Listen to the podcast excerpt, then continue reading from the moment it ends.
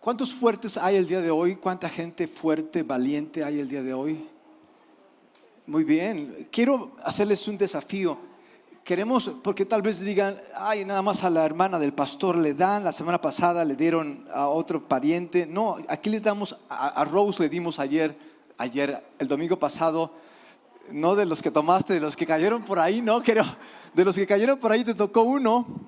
Eh, aquí para todos hay. El desafío es este, quien rompa este huevo, apretándolo así, con todas sus fuerzas, va a llevarse mil pesos de esos de los moraditos. El que rompa este huevo, más apretándolo así, así apretándolo, mil pesos se va a llevar. ¿Cuántos quieren tomar el desafío? ¿Cuántos lo rompen? ¿Cuántos lo rompen? ¿No? ¿No lo rompen? Bueno, para quienes digan que es un poco arbitrario eso de romperlo así, eso está demasiado fácil, pastor. Es así yo lo rompo cuando me preparo mis rancheros. Bueno, vamos a hacerlo así. Así, mil pesos quien lo rompa. Mil pesos quien lo rompa. Para que no digan que aquí no damos, que aquí no aportamos, que todo se lo queda al pastor. Así, miren, así, nada más. Y aquí yo trapeo, no se preocupen. Aquí limpiamos mil pesos y si no lo rompe, va a tener que donar los mil pesos. Eh, ¿Estás de acuerdo todavía? Sí, ok, bien. El requisito solamente es así, ¿ok? Apretarlo duro, ¿ok? ¿Ok? Así. Pero no, no, ya, ya hicimos trampa, así mero, así.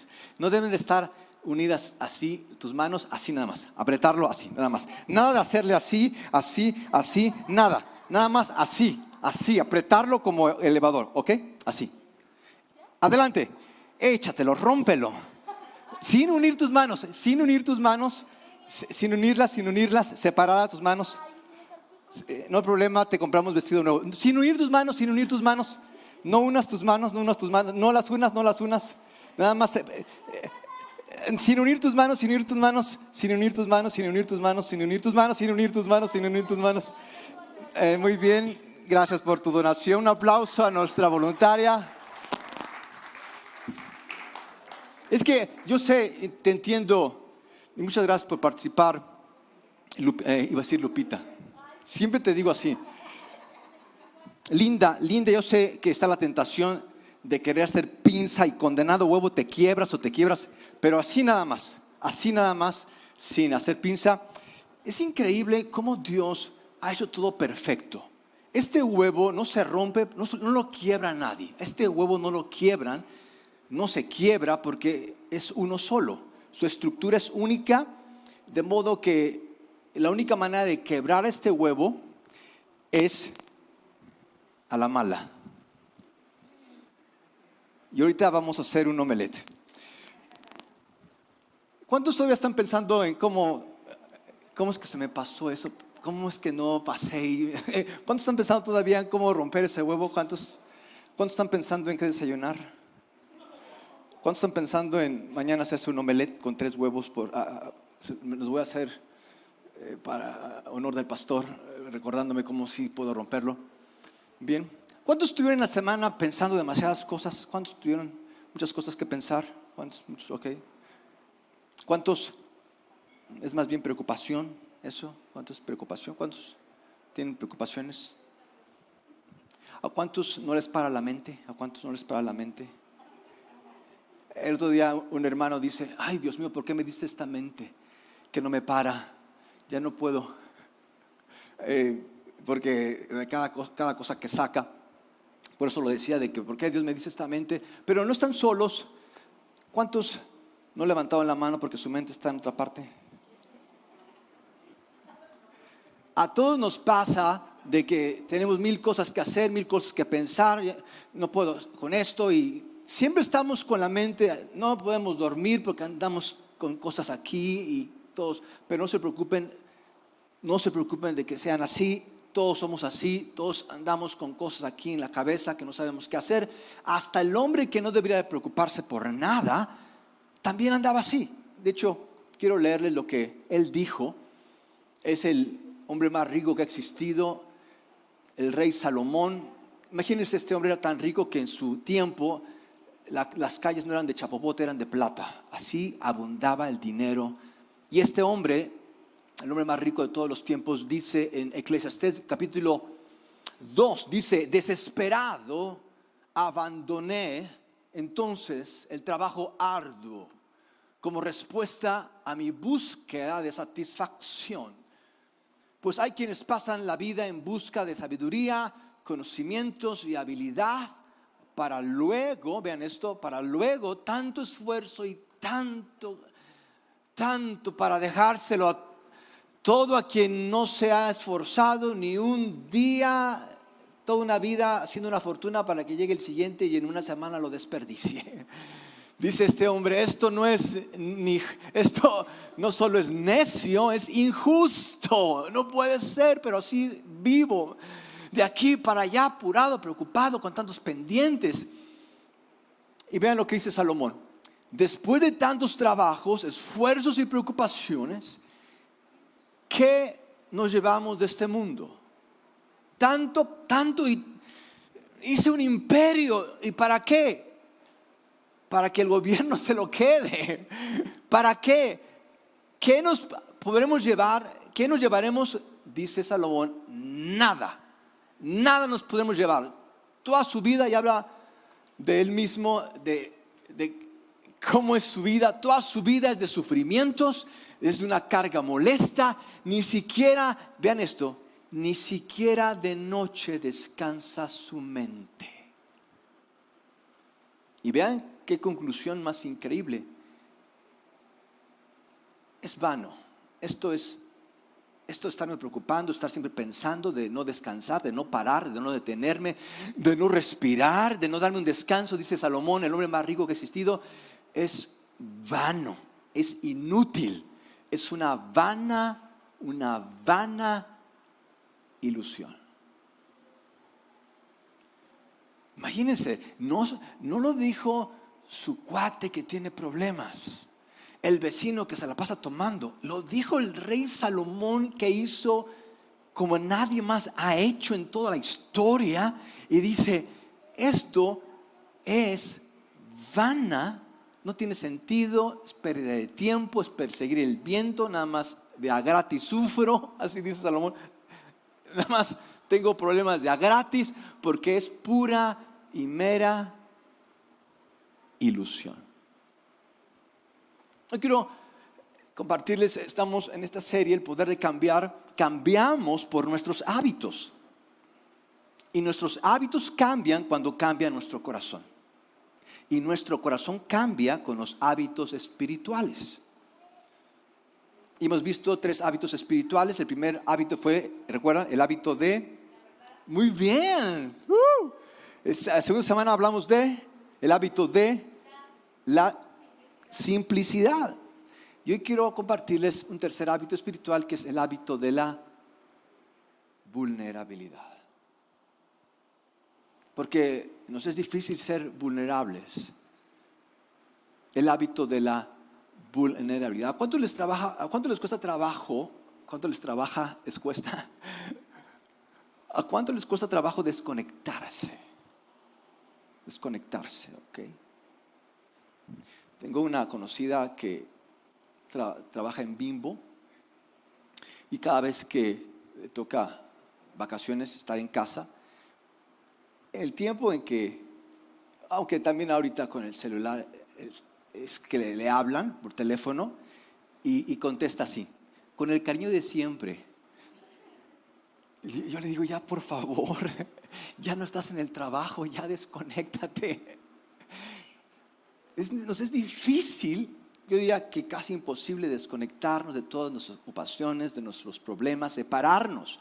A veces estamos tan unidos a nuestras preocupaciones que se vuelven somáticas. De hecho, muchas enfermedades que hoy tenemos son somáticas por nuestras preocupaciones. Yo creo que el cáncer y todas estas enfermedades que hoy nos atribulan, yo creo que en el fondo son problemas emocionales. Y en mucho porque no paramos, no nos detenemos. Estamos en el hoyo y cavando, pero le seguimos dando. Y este nunca ha sido el plan de Dios. Dios nunca ha pensado que viviéramos así, sin detenernos, sin pausar, sin desconectarnos. La, escritura lo llama estar quietos, estar quietos. Qué difícil, qué difícil es estar quietos. Dice el Salmo 46, este es un salmo que te animo a que lo memorices. Dice la escritura, estén quietos y conozcan que yo soy Dios. Estén quietos, pero ¿por qué? Yo no, algo me esconde. Estén quietos. ¿Cómo sabes que estás quieto? O tal vez, ¿cómo no sabes que estás quieto? Yo he encontrado que, yo pensaba que estaba quieto, encontré después que más bien estaba tieso, porque cuando estaba quieto me quedaba dormido. No podía detenerme un ratito, sentarme porque ya era que me dormía. Y me preocupaba porque, pues es algo que en mi tiempo me conllevó una cantidad, un sinnúmero de problemas. Eh, estaba en juntas, a veces tenía que ir al baño a echarme agua porque me dormía en todas partes. Si no estaba medio durmiéndome, estaba eh, sin energía, y tal vez yo no tenía pecados públicos, yo puedo decirles que era un adulto funcional, funcionalmente era productivo, era un adulto funcionalmente productivo, pero disfuncionalmente espiritual. E, e, e, en cuanto al trabajo, en cuanto a lo que tengo que hacer, era muy productivo, era funcional, pero era muy disfuncional en mis emociones. Tenía, no tenía pecados públicos, pero tenía pecados secretos y, me era muy difícil concentrarme. Cuando era tiempo de concentrarme, me quedaba dormido. Eh, oraba un minuto y media hora eh, estaba durmiendo. Empezaba a orar y ya empezaba a hacer la lista del mandado y, y no me podía concentrar. Quería sentarme y leer la Biblia y no avanzaba ni media página y ya estaba eh, leyendo, viendo en las redes sociales y viendo qué estaban haciendo los demás. No me podía concentrar y estaba de aquí para allá y, era agotador. Mi vida era una miseria, mis amados. Era, no estaba viviendo, estaba meramente sobreviviendo. Y podía hacer ejercicio y podía eh, estar bien en el trabajo, pero aquí dentro, en mis emociones, era un remolino andaba de aquí para arriba. Me bajaba y me subía. No sé si era la bilirrubina o, o qué tenía, o, es la gasolina, ¿cómo va la canción? Pero era arriba y abajo y, apurado, estresado, preocupado. Aquí dentro no, descansaba. Aquí dentro en mis emociones estaba ya juzgando, ya estaba pensando, ya estaba eh, investigando, ya estaba, estaba siempre haciendo algo, queriendo hacer algo. Si no hacía algo, sentía que no estaba aprovechando el tiempo tenía que estar revisando redes, tenía que estar viendo un libro, tenía que estar... Y después me preguntaba, ¿por qué es que estoy tan cansado? Pues siempre estás haciendo algo, no, no puedes pararte y siempre aquí, siempre allá, buscándole, viendo. Y dice este versículo, estén quietos y conozcan. Vean esto, esto me parece increíble. Dice, estén quietos, noten, estén quietos. No dice, sean disciplinados. ¿Quieres conocer a Dios? Ok, dice, estén quietos. Pero no estamos quietos. Pastor, eh, eh, siento que así no voy a avanzar. Vean esto, estén quietos, pero pensamos, no, sean disciplinados y sean exitosos y sean determinados y no se dejen de nada. Y entonces conocerán a Dios. Porque así vamos. Dice, estén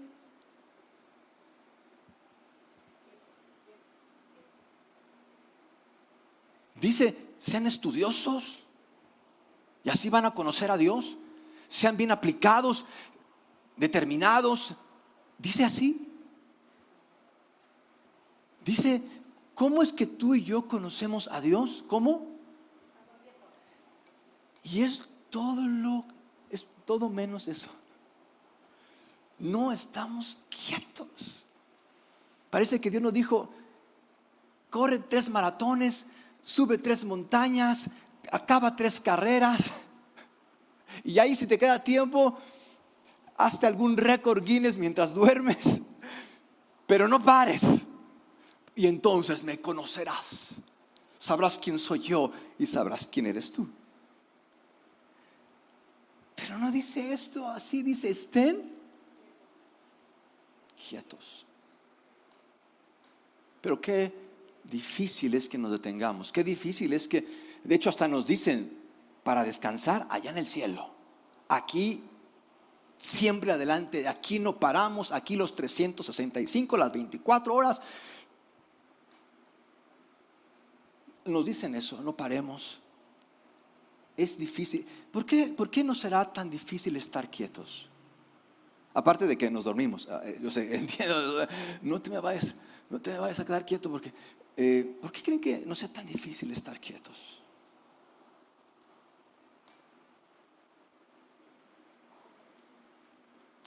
tenemos que hacer algo. Si no, siento que estoy perdiendo el tiempo. ¿Saben por qué nos es tan difícil estar quietos? Porque tenemos miedo.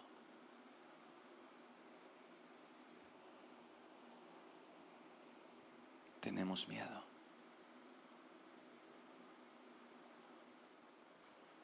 Creemos que somos por lo que tenemos, por lo que hacemos, pero si no tienes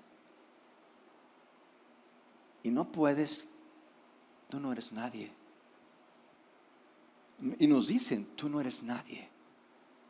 Los exitosos son los que hacen, los que pueden, los que tienen.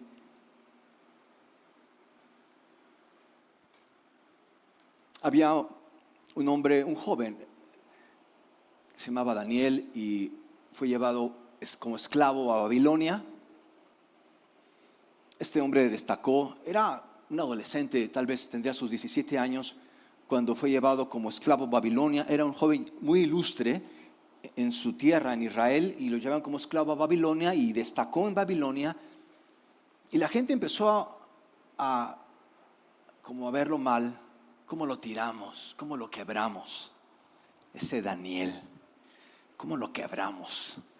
Se creó mucho ese Daniel y lo querían quebrar a Daniel, pero no le hallaron por dónde. Por más que le buscaron y le buscaron a Daniel, no vieron la manera de quebrar a Daniel. Y estos hombres dijeron, ¿sabes? No hay manera, no hay dónde hallarle, pero podemos quebrarlo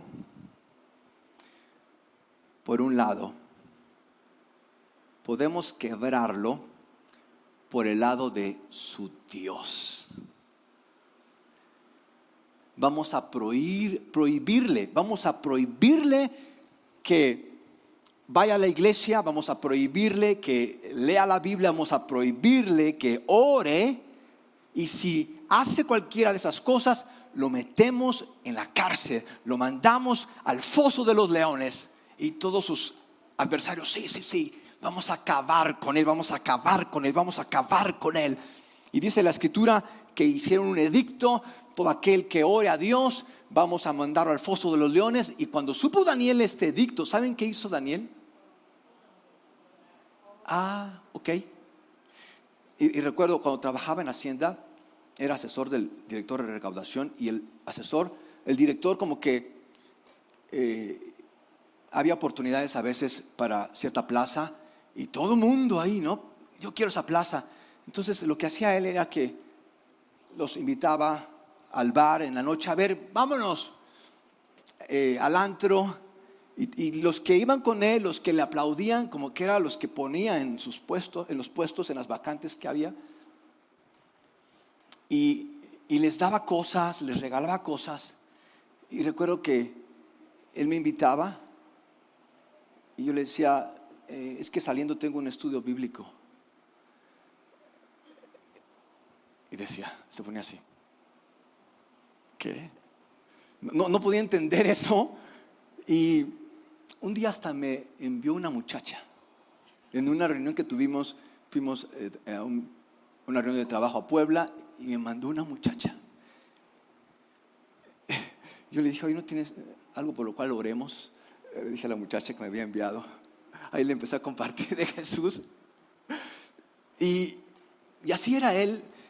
Con los que no jalaban con él, los rechazaba. Y a mí empezó a cargar de trabajo y a cargar de trabajo y a cargar. Me gritaba en las reuniones que teníamos con los subdirectores. Y, yo, yo me, eh, eh, me, decía de cosas y me, me clavaba. Y, ah. y yo, yo salía corriendo para lo que me pedía, y iba y se lo traía. Y, pero me, da risa de cómo era él, de que a sus cuates les invitaba y me veía a mí y hasta, hasta me hacía así. Y dije, ay, es peor que una vieja este cuate. Y yo decía, ¿qué le pasa? Eh, y este hombre, Daniel, rehusó seguir la corriente al, rey de Babilonia. Eh, no era de Babilonia, era el rey Nabucodonosor. Sí, de Babilonia. Gracias. Y lo que hizo Daniel fue, ok, no quieren que ore. Dice la escritura que abrió las puertas de sus ventanas. Abrió las puertas de sus ventanas. Ando medio distraído. Abrió las ventanas de su casa y no solamente ok, no quieren que ore, ahora, ahora voy a orar tres veces al día. Y tres veces al día se iba a su casa, abría las ventanas y se ponía a orar. Es que no sabes, mira que tenemos mucho trabajo, permiso. Y se iba a su casa, abría las ventanas, o se iba a su oficina, abría las ventanas y se ponía a orar. De modo que los adversarios vieron que estaba contraviniendo las leyes del imperio. Ahí está, véanlo, orando, y el rey dijo, pues ¿qué, le vamos a hacer? No está cumpliendo la ley al calabozo, al foso de los leones, que le mandan a Daniel al foso de los leones. Y pues no escuchan que hay así como que algo, no, pasa nada. Yo escucharía como que rugidos, como que ya están eh, comiendo a Daniel y encuentran a los leones y a Daniel, a los dos los encuentran orando ahora hasta león ora. Los adversarios, cuando se dan cuenta de que los leones ahora oran con Daniel, dicen, y el rey dice, ah, ustedes querían acabar con Daniel, manda a esos adversarios que querían acabar con Daniel al foso de leones, ni siquiera llegaban, los, los tiran al foso de leones, ni siquiera acababan de caer esos adversarios cuando los leones los arrebataron y se los comieron vivos. Vivos se los comieron a esos ingratos. Y a veces pensamos, bueno, tengo tanto que hacer, pero ya no sé qué hacer. ¿Qué hacemos cuando no sabemos qué hacer o cuando tenemos mucho que hacer? ¿Qué es lo que tú haces cuando tienes mucho que hacer o no sabes qué hacer? ¿O, qué haces? ¿Tú qué haces? Y, tal vez tienes tanto que hacer y tú dices es que ya mis hijos ya no me obedecen y ahora se está uniendo hasta el marido y tú sientes que el mundo se está viniendo encima y los compañeros del trabajo están hablando de ti y, problemas con los vecinos, problemas con el jefe. Parece que en el trabajo y en la escuela parece que no saben que tienes vida personal, cómo te cargan la mano y te están clave y clave, clave y clave. Vean, vean, como si lo, si lo, si lo, clavé. ¿Se ve que se clavó? Y, te están clave y clave y clave y tú vas, tú vas por la vida chorreando. Y tú dices, yo no entiendo por qué estoy tan agotado, pastor. Pues andas ahí regándola siempre. con tantas, con tantos, oye, ya pareces coladera, mi hermano. Por donde quiera tienes salidas y salidas, no me alcanza, pastor. Pues con tantas salidas, ¿cómo quieres que te alcance? Y, y después parece que tú haces tu mejor esfuerzo y las cosas no salen bien y tú dices, ya no puedo más, ya no aguanto más, ya no aguanto, ya no, ya no puedo más. ¿Y qué, ¿Y qué haces? Ok, al fin se va a detener este compadre, al fin va a poner un límite, al fin va a descansar. ¿Qué haces? Pues me tomo mi coquita, pero yo sigo adelante y, quiero estar al 100 y, debo de estar al 100. Hace meses que estás como al menos 800, pero tú dices que estás al 100. No es que estás al 100, es que le entras ahora a tus tres cocas, eh, una por la mañana, una al mediodía y una en la noche, tus tres cocas y aparte le agregas unos polvitos que no sé qué sean, pero no sé, te ponen bien high y estás, ya, no, sí, ahora sí, ahora sí, con todo, vamos con todo, con todo, con... Y siguen tus salidas fugándose y fugándose y fugándose y fugándose. Y después no entendemos y decimos, ¿por qué exploto? ¿Por qué estoy deprimido? ¿Por qué estoy ansioso? ¿Por qué quiero, como que quiero matar a esa persona? Como que odio a la gente, como que Dios está en mi contra. Porque por dentro estamos vacíos. Jesús, Jesús desde niño, a Jesús lo rechazaron desde niño. Imagínense a Jesús, a los dos años lo quieren matar. Un rey que estaba medio loco. A los 12 años sus papás se les olvida que tienen a un hijo y por tres días lo abandonan. Pero Jesús siguió siendo el mismo. Jesús no cambió por eso que le estaba pasando. Jesús no se amargó por eso que le estaba pasando. Jesús no se fue a las drogas por eso que le estaba pasando. Jesús, ¿qué hacía? Se iba a estar solo y en silencio con Dios. De hecho, imagínense, estuvo solo y en total silencio por 30 años. Él, imagínense, él era el Hijo de Dios, él podía cambiar el mundo en cualquier momento, pero no tenía ninguna prisa. No era conocido, nadie venía por un milagro. 30 años. Y es por eso yo creo que cuando va al Jordán para que lo bautice Juan, dice la escritura de que lo bautiza y cuando lo bautiza Jesús sale de las aguas y una paloma desciende sobre Jesús. Y una voz, se, el cielo se abre y una voz dice, este es mi Hijo amado, muy amado, y me da un gran gozo. ¿Ustedes creen que esa palomita se hubiera parado sobre Jesús si Jesús no hubiera estado quieto?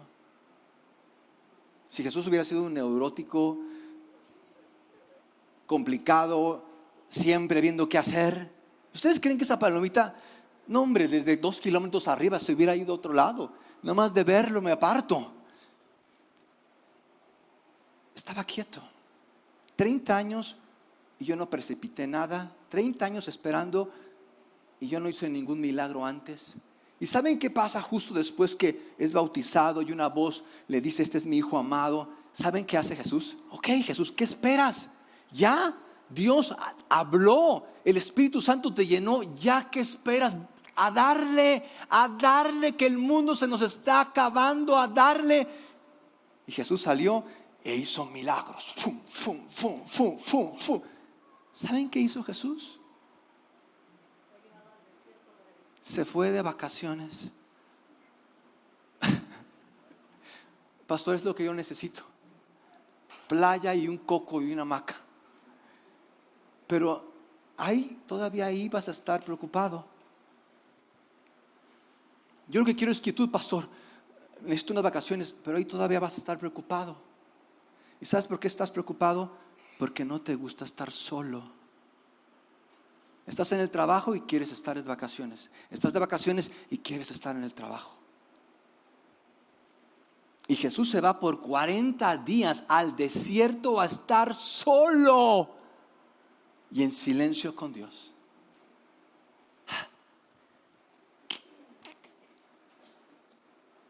Yo necesito música, pastor. Si no tengo música, si yo no me carcajeo hasta morirme, ese día no fue productivo.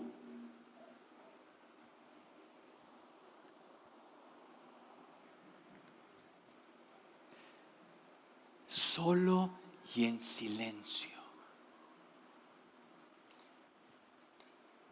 Jesús después de eso regresa y Dios usa a Jesús para traer un cambio en el mundo y milagros y las personas se, convierten y es una euforia. Jesús está con todo, nadie para a Jesús.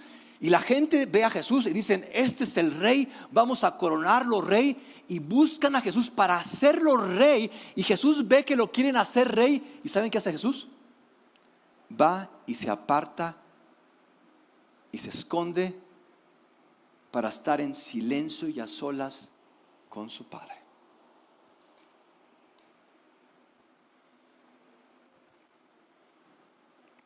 Quiero preguntarles, ¿hace cuánto que estuvieron solos y en silencio con Dios?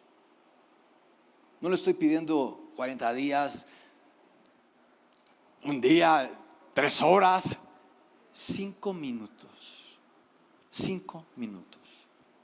¿Hace cuánto que estuvieron a solas y en silencio con Dios por cinco minutos?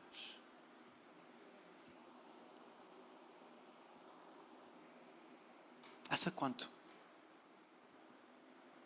No tienen que decírmelo, yo me doy cuenta, porque estamos, hay personas, conocen personas que están sentadas, ya quieto, ya cálmate, quieto, quieto, están así.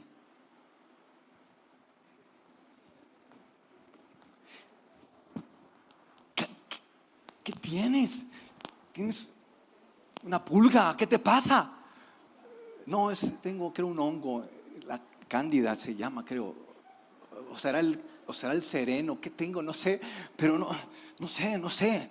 Algo me pasa, pastor. Tengo que ver mis redes sociales, tengo que ver en las plataformas digitales qué video, película. Tengo que hacer algo. Estoy pensando de noche, eh, termino pensando lo que no terminé de pensar ayer.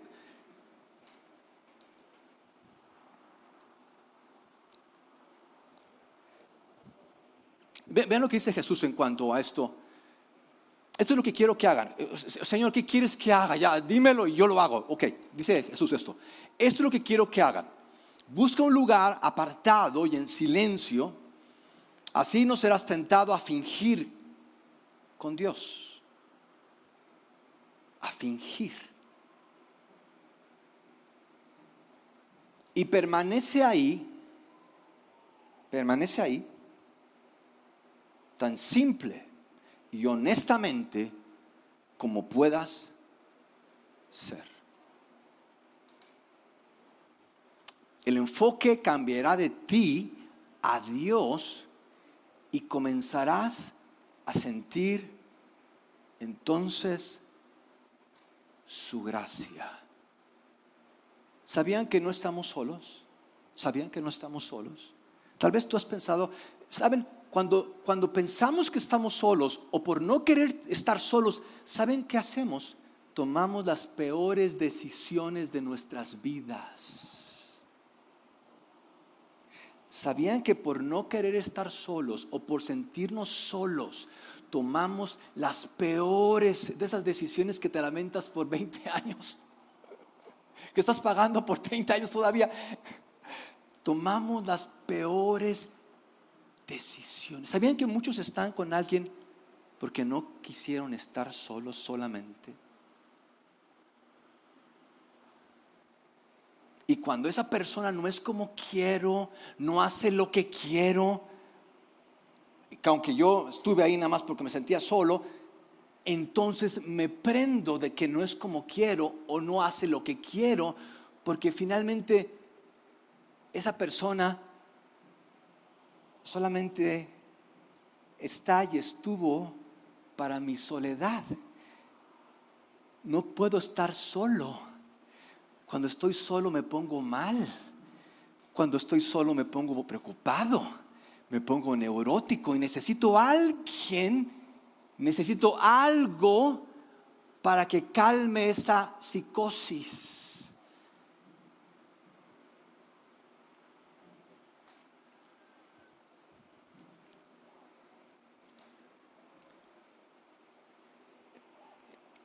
Quiero decirte que el problema no está, tal vez es que si estoy solo con Dios y estoy en silencio y no sé qué me vaya a decir y qué tal si se aparece ahí y me clava un rayo y me dice, aquí te acaba. Oye, oye, escúchame. No te preocupes por lo que Dios te quiera decir, no te preocupes. No te va a hablar, te lo aseguro. Yo le he pedido que me hable y gracias a Dios que nunca me ha hablado porque no sé qué haría si me habla. Me, vuelvo loco. Me hablan. No, pidas que te hable, no pidas, no te va a hablar si quieres, si quieres que te va a hablar. ¿Sabes lo que? No, no temas de que te hable Dios. Es que si estoy solo me va a decir cosas y me va a juzgar. No temas que te hable. Escucha, tema, teme no escuchar. No temas que te hable, teme no escuchar.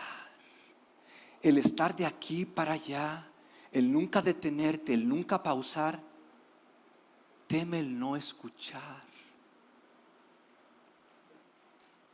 Yo, sé que, yo sé que mañana, mañana te van a decir, Nel, este no es el, este, está, Mañana alguien te va a rechazar.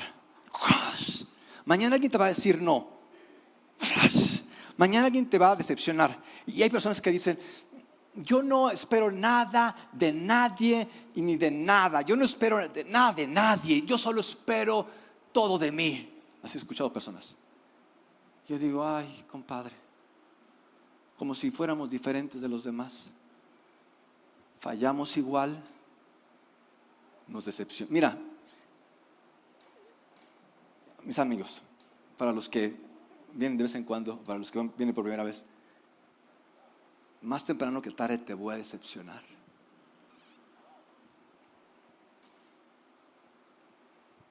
Que nadie me falle, que nadie me toque, que nadie me haga. Te van a decepcionar. De hecho, tú mismo te decepcionas. Yo mismo me decepciono. Yo hago cosas que no quiero hacer y cosas que no quiero hacer, hago. Yo me decepciono constantemente de mí. Si no fuera por esos tiempos en silencio y por estar a solas con Dios, donde Dios me dice quién soy y me dice el propósito que tengo, si no fuera por esos espacios que tengo con Dios, mis amados, yo estaría ya sea ahorita en Acapulco perdiéndome en alcohol, estaría queriendo hacer un negocio para que alguien me reconozca, estaría perdiéndome haciendo algo para que alguien me diga quién soy, sin tener tiempo para estar en silencio y a solas. No, no, te estoy diciendo que seas monje y que te vayas a un monasterio, te estoy diciendo que mínimo al día tengas un tiempo a solas con Dios. Que mínimo antes de tomar importantes decisiones tengas un tiempo a solas y en silencio con Dios. Te estoy pidiendo que antes de empezar algo, de querer algo, de emprender algo, tomes un tiempo, que seas, que, que seas del hábito de abrirte. De la, mira, hay personas que, que, han ido y venido y corrido y, se les ha salido y se les ha salido que cuando que cuando están con Dios ya no dicen nada, ya no hablan, no, saben qué decir, no saben qué hablar, porque nada más van ahí cuando tienen problemas, nada más van ahí cuando no saben qué hacer, no tienen el hábito de estar en silencio y a solas. Todo ya se les escurrió, todo ya se les salió, de modo que cuando toca hablar con Dios ya no les sale nada, porque no tienen el hábito de la vulnerabilidad. De modo que ¿Qué les parece si oramos? ¿Qué les parece si... Eh, ¿Qué les parece si nos ponemos de pie? Eh, fíjense, en la semana encontré esta noticia. No es de algún pastor conocido, esta noticia no es así como que de un grupo religioso que ya se va a acabar el mundo, eh, para que no, no te me sesgues. Esta noticia de que se va a acabar el mundo la publicaron un grupo de científicos se llaman eh, el, reloj, el, reloj, del fin del mundo. Es un grupo de científicos, todos bien preparados, eh, son ingenieros eh, físicos, atómicos, astrónomos, pura gente pesada. y este grupo de científicos tienen un reloj que se llama el reloj del fin del mundo. Ya hace, hace unos días anunciaron, escuchen esto, no fueron pastores quienes dijeron esto, fueron científicos. Estos científicos anunciaron, la humanidad tiene. Ellos dicen que cuando llegue el reloj a la medianoche, la humanidad se extingue, se acaba el mundo. Y dicen los científicos, faltan no media hora para la, para la medianoche, no 15 minutos para la medianoche, no 5 minutos, dicen los científicos, faltan 10 segundos. 10 segundos para que el mundo se acabe, ya sea por el problema de las Coreas, por todo lo que está pasando, 10 segundos. Y yo me quedé viendo la noticia. Y yo decía, pues si no le creemos a Dios, ¿qué le vamos a andar creyendo a estos científicos? De hecho, pasó lo mismo en los tiempos de Noé y Jesús lo dijo. ¿Saben qué pasó cuando se iba a acabar el mundo allá con Noé y que vino el diluvio? Y, Noé les decía, se va a acabar el mundo, arrepiéntanse, deténganse, paren, paren, párenle a su tren, Maya. Y la gente no paraba.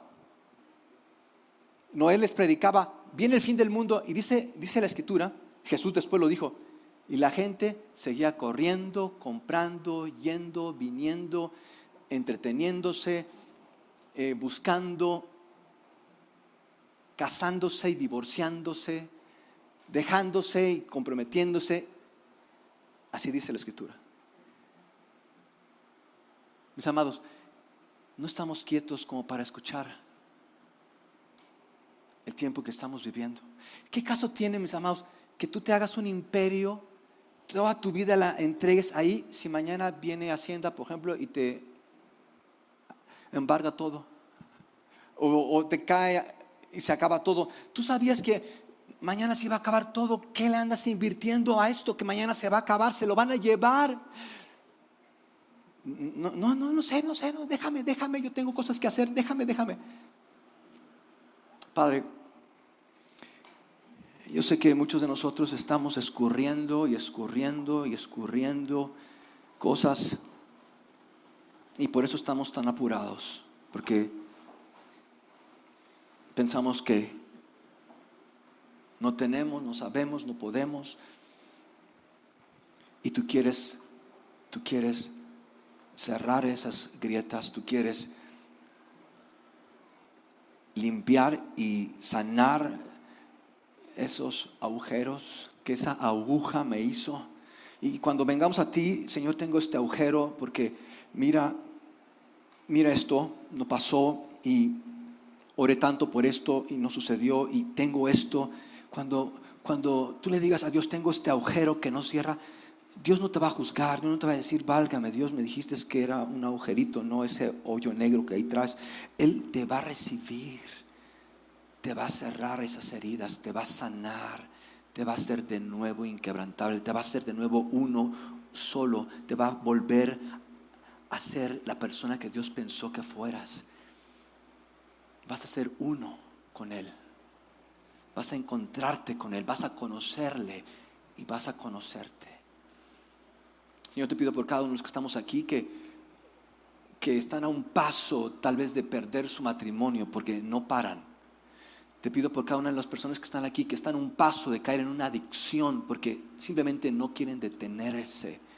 Te pido por cada uno de los que estamos aquí, algunos que están a un paso de perder su salud por décadas, de verse involucrados en un fraude, de verse involucrados en un crimen, porque no paran no quieren detenerse y ver que tú les dices, que tú les llamas para estar contigo. Señor, en el nombre de Jesús te pido por cada uno de los que estamos aquí que hoy nuestra vida no vuelva a ser igual, que mañana nuestra vida no vuelva a ser igual, que nuestra prioridad sea detenerme y el tiempo que sea necesario hasta que deje de seguir goteando deje de seguir drenando mi vida en cosas que no importan. Te lo pido, Señor, en Cristo Jesús. Amén.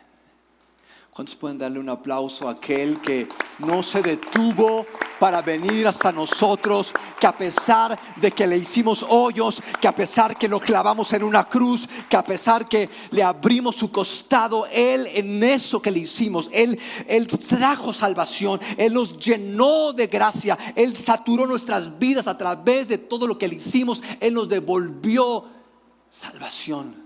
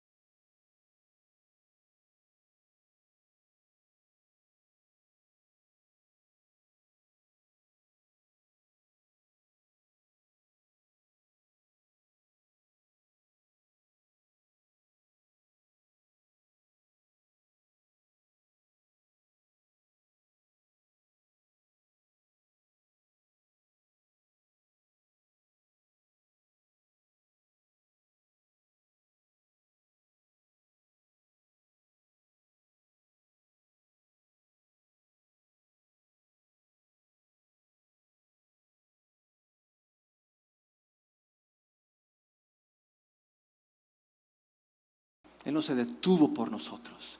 Muchas gracias a todos los que están aquí y, no, se quedaron viendo algún partido de fútbol, sino que dijeron, voy a estar, tengo, necesito este tiempo.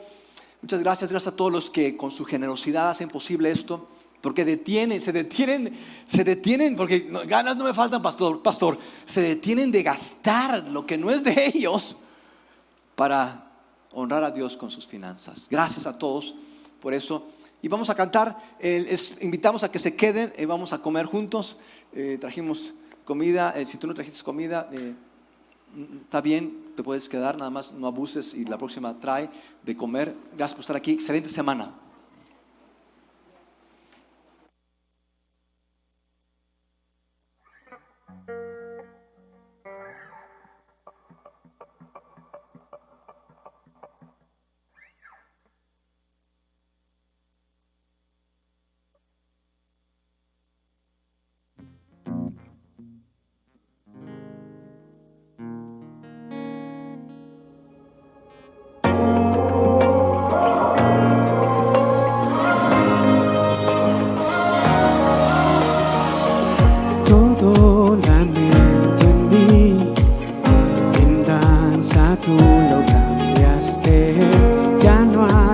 trajiste aquí, de gozo tú me llenaste. ¿Dónde está tu amor? Ya no hay más temor, todo mi pasado borraste. No hay mejor lugar que donde tú estás. A tus brazos siempre correré tú estás a mi lado tu mano yo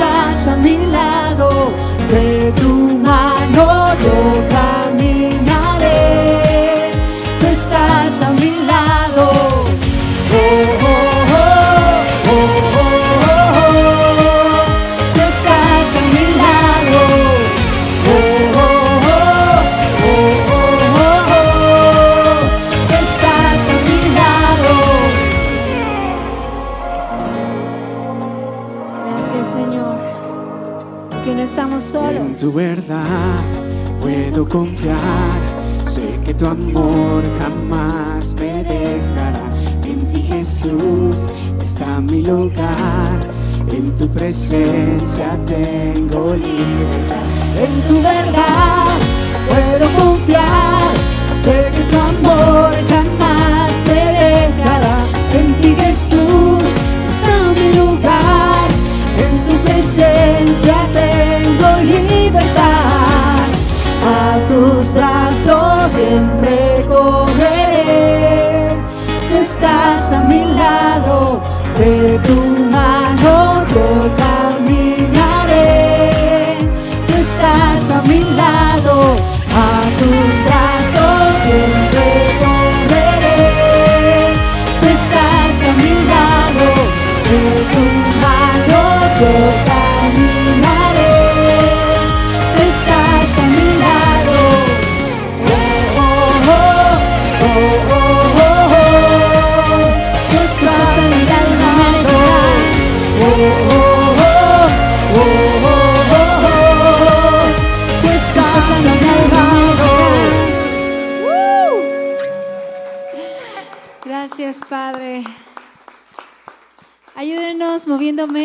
para que podamos, perdón, sillas para que pongamos las mesas. Y ahorita con todo gusto les comparto.